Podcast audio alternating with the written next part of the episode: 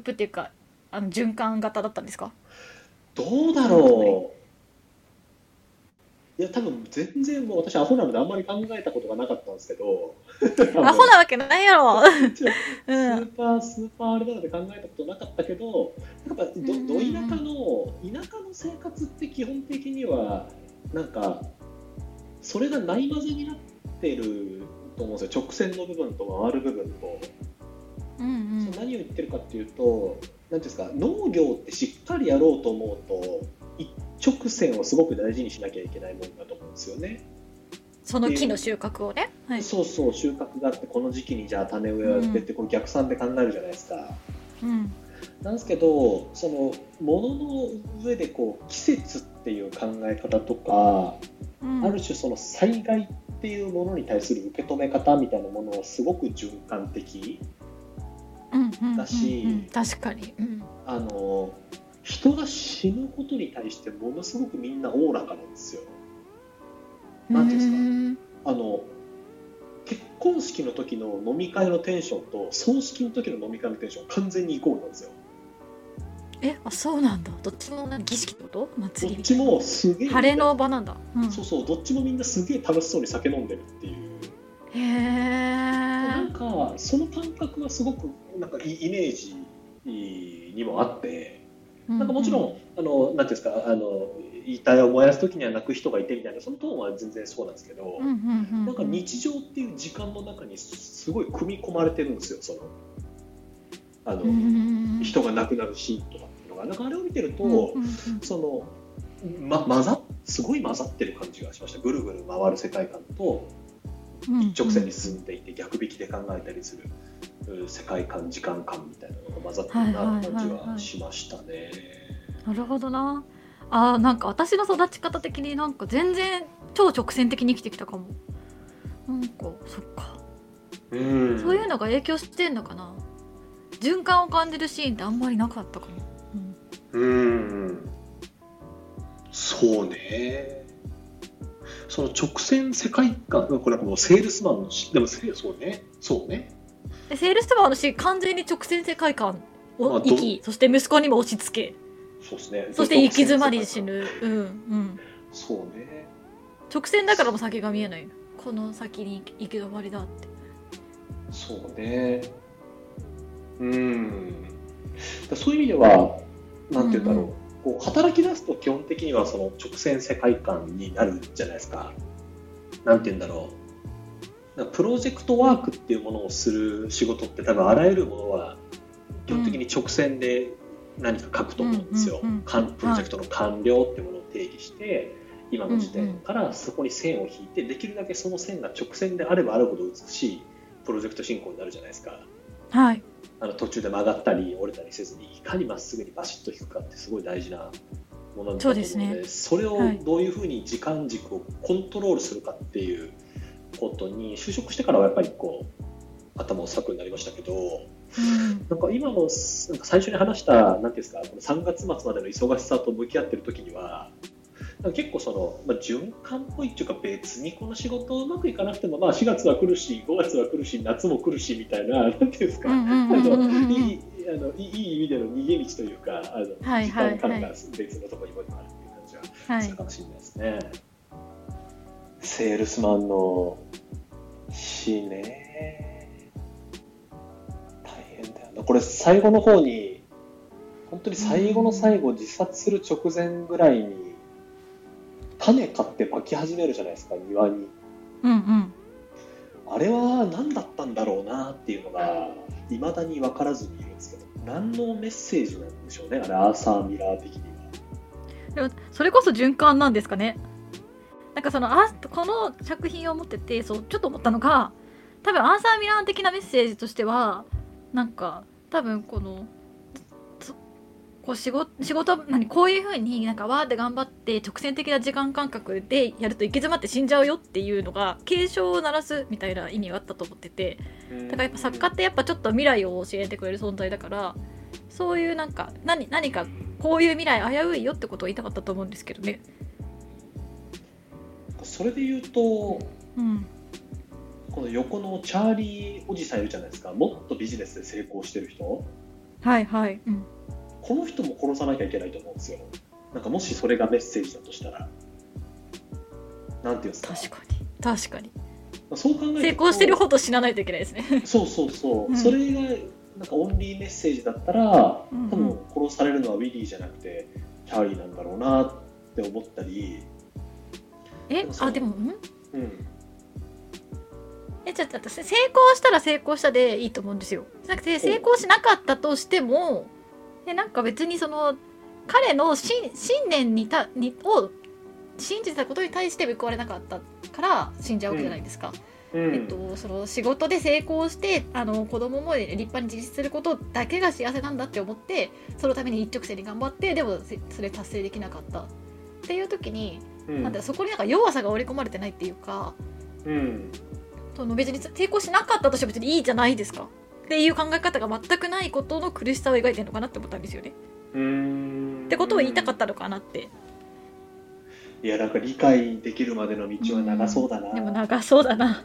うんこれもあの前あのミキさんが紹介してくださった、うん。あのえっと欲望という名のうん。電車と同じように、電車うん。そうそうあれと同じようにこう論文とかってどうなってるのかなっていうのを見てチラ見してみたところ結構いろんな。いろんな人がうんうん。いろんな、今いろんな人がいろんなことというかあなるほどそういうことなんだみたいな、いろんな読み方がありますっていう、まあ、大前提ではあるんですけど、まあ一つはそのビッグっていうものとかライクとって言われるようなその、えー、と彼らがこう追い求めてるもの例えば、うんうん。そのウィリー・ロマンで言うともう言ったらおおじさんのベンみたいにもう大きい夢をとにかく追求するんやであのおじちゃんは言ったらなんかアラスカで一山当てる。で自分はセールスで一山当てる。ビッグっていうものをとにかく追求していくうんっていうコンセプト。うん。ででその中でもう一個セールスマンっていうものがなんか象徴してるのは他人から好かれるライクトっていうのがめっちゃ出てくると。表現として。うんうんそれの行き先ってどこなんだろうっていうことをあの一つなんか提示してるっていう言い言い方もあったし。うんうんなんかこの脅迫観念としてその人に好かれるようになれみたいなことを息子にも超言うじゃないですか。言ううん。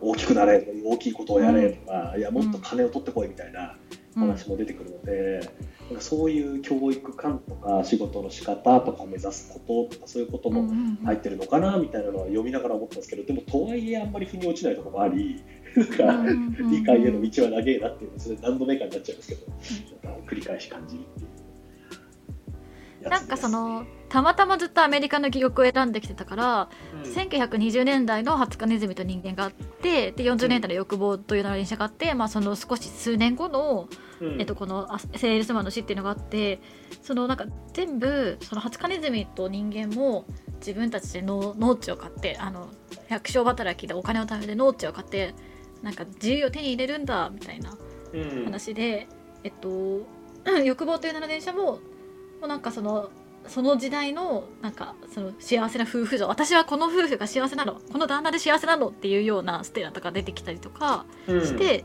でこの話でもなんかセールスマンとして成功してむ自立した息子息子も成長することが自分の幸せなんだって出てきて一貫してこうなんていうのこれを持てば幸せですよっていうものがずっと押し付けられてきてたのかなみたいなことを読みながら思ったんですよね。そそれを疑わないことうんがそれを疑わない姿勢っていうのが一貫してあるかなっててて。うんうん。なんかその昔っぽいなって思うのはなんかそういうなんか国としてのイデオロギーみたいなものをみんな疑わないみたいなのがすごい昔っぽいなって思いながら読んだりしてたんですけど。まあ確かにね。うんうん確かに。そうね。なんかそれが日本だとさすがにさもう日本ってやっぱ徐々に衰退してってる国でだからさうちらみたいな若者が日本の言ってること信じちゃダメだよみたいな空気若干あるかなと思ってるんですよね。うんうんうんそんなことないかな。まあわかんない。どうなんだろうな。まあでもそれがね周りだまあどうだ全全国平均で見たらどうだったかわかんないんですけど。うんうん。そうね。そうね。なんかもっと個人的なミニマムなものを信じる。例えば推しを信じるとかそういうことは全然あると思うんですけど、うん。あの幸せな形を信じるとこっていうのはあんまないかなって思ってる時にうん。こうなんか盲目的にこうなれば幸せだって言ってそれを息子にも押し付けるとかっていうのがすごい違和感がありましたね。うん。うん。うん。なんかすごく難しいのがうん。結局押し付けられているようでも別にアメリカっていう国が政府の条例で政府令で定めたわけでもないしまあ確かに。別にわか,、わかんないけど空気感としてそうなってますってものだったりもするじゃないですか。あそうだと思います。うん。でそうなった時になんていうのえ何を思ってるかっていうと誰にも押し付けられないというかこうそういう空気感が全くない社会もそれはそれで生きづらいなみたいなことを思ったりするんですよ。うん。うんこれしかも確かにな。うんうんうん。なはいはい何を言ってるかっていうと、これなんかなんか多様性ダイバーシティですみたいなあの、ここことでなんか基本は私もなんか方向性としては agree なんですけど、うん。究極まで推し進め推し進められるとあなたは究極孤独ですって言ってるのに等しいじゃないですか。うん。あなたは誰とも違いますってなった時に人人間はその孤独に耐えられるんだろうかみたいなことも考えたりはいはいはいはいはいはいなんかそのこ今回で言うとウィリー・ローマンって別に給料全く何何歩合給だけだけどまあ働いてるわけじゃないですか。うん。そういうのってなんて言うんだろう。ある種のつなぎ止めるこうアンカーというか線なのかなとか思ったりしていて。うん。なんかそのだ基本的に押し付けられるのってすごい不愉快なんですけどうん誰にも押し付けられなくなったりとか押し付けていられるというものが全くなくなった何かってそれは本当にハッピーなんだろうかみたいな。ああそれもそういうことも分かってないから多分まだガキンチョでこういうセールスマンの死とかをねこう深めてみたいなできないんだと思うんですけど。いやいやまあでも確かにその世の中にさ大衆の空気とか大衆の気分みたいなものがさないってことはないですもんね。うん、なんかのね形でね。うん。なんかの形で起こしちゃうっていうのが、うん。うん、なんかホモ・サピエンス的なバグだと思うんですよ、うんうんうんあのそういう生物だっていうことだと思うんですけどね、まあでもなんか方向性としてどっちに寄りすぎだと感じるかは人によってあると思うんですよ。うん。ちょっとなんか、トゥ、トゥ、なんかちょっとあまりに、あまりにみんなに同じ動作を求めすぎじゃないですかみたいな、なんか小学校の組体操やらなくてもよくないですかみたいな話がなんかあるとは思うんですけどね。うん。それね、難しい、難しいとこだよな。なんか、なんかでもそのウィリー・ローマンその弱弱さを見せるっていうかお悩み相談するの下手すぎません？いや、それは間違いないですね。それはそう、お悩み相談の下手さは群を抜いてますよね。言ってるじゃないですか。うんそのお悩み相談をしちゃいけないみたいななんか価値観？なんかろなんかそれってどうやどうやって来ちゃったんだろうなっていうかなんか苦しいよなみたいな。60歳になってお悩み相談できる人周りにいなかったら苦しいよなっていうなんかそういうなんか自分も結構あんまあの悩み相談とかできないっていうかなんかできない老人とかなってそうなんですごいそこにシンパシーを感じてしまいましたね。あ。あ、ん。それって何なんでしょうね？悩み悩ん何なんだろう？悩みを悩みと認知するのが苦手ってこと？それともなんか認知はしているがうなんかうまく処理ができないみたいなことなのかな？どういうことなの理理想の自分自分像と多分じ現実の自分がすごいずれてる時にそのうん。ずれてるってことを言うのがや嫌なんだとあれっていうのが私の場合ですねその自分がいけてないっていうことを前提にこう議論していくっていうのがはい。辛いのかなって思いますけどね。へえそれ例えばなんか自分のやってるプロジェクトとか仕事とか、うん。どうなんですか？例えば自分が料理めっちゃ苦手ですみたいなことを言うことはうん難しいんですか、それとも意外とそういうのは全然できる例えば料理だったら別に自分は料理に上手な人間にありたいと思ってないからできないって言えるんですけど例えば仕事ができる人間だって思われたいと思ってたらプロジェクトがうまくいってないこととかをなんか言う言うのがもう本当にどうしようもなくなるまで言えなくなっちゃうとかそういうのがある気がします。なるほど。はい、だからそうならないためになんか普通に何でも相談できる人とかあのうん。メンター的なポジションの人とかを用意したりとか、っていうかなんか普通に弱さをさらけ出したっていいじゃんっていうなんかマインドに変えていくみたいな、まあ、ことは普通に自私はしてるんですけどうん。あの努力してるんですけどなんかそういう努力をしないまま年取った感じ？そうね。多分生地途中でなんとかなっちゃったから仕事がそこそこセールスの成績良くて。確かにこの中でうん。ずっと一人で頑張ってなんか売ってますもんね。セールスチームみたいなのも別にないし誰かと一緒にみたいなこともなくて。うん。確かにね人で頑張ってくるっていうことなんだろうな。私多分人と比べる思想とかもすごい強いからあんまりその負けた感じがするんでしょうねお悩み相談とかすると。うん。きっと。本の後半の方でいやなんか雇っ内勤で雇ってやるからみたいなあことにもうんうん。なんか、あのハワードだっけ？なんかど断っあそうそうそうそう。断るんかいみたいな。うん。そうなんかこう弱さを認められない苦しさがなんか私はシンパシー感じちゃったかな。雇ってこういうみたいな。ミキさんのこれ、うんオファーオファーを受けるの苦手派？苦手派。苦手派。そうな直したいところでありますけど。そう。自分のそうつながりをさ広げる試みを全然してないですよねこのウィリーは。昔から。今に至るまで、そうね昔あの人がよくしてくれたみたいなので、まあ、生きていってる感じはしますよね。そうそうそうあそこには本を売ってきたとか、お前の名前は俺がつけてやったんだみたいな、そうそうっすかみたいな、うん、そうっすかみたいなね。そうそうっすかみたいな。あーいや、うこう喉ぐらいまでこうでっていう、だからみたいな。で そうそうそうそう。あまりこう優しくない、良くないやつですけど、うん。そうですけどね。いやかなか読んでいて、うーんってなる。なんか本当にそうでもこういうおじいさんなんないの気をつけようってかこういう老害なんないの気をつけようってめっちゃ思った苦しくなる方でしたねそうね。そうね。でもなんかポイントはでもだからあれですかね今の話を踏まえると時間のこう循環を意識するっていうことと、まあ、弱さをさらけ出すというかうーん。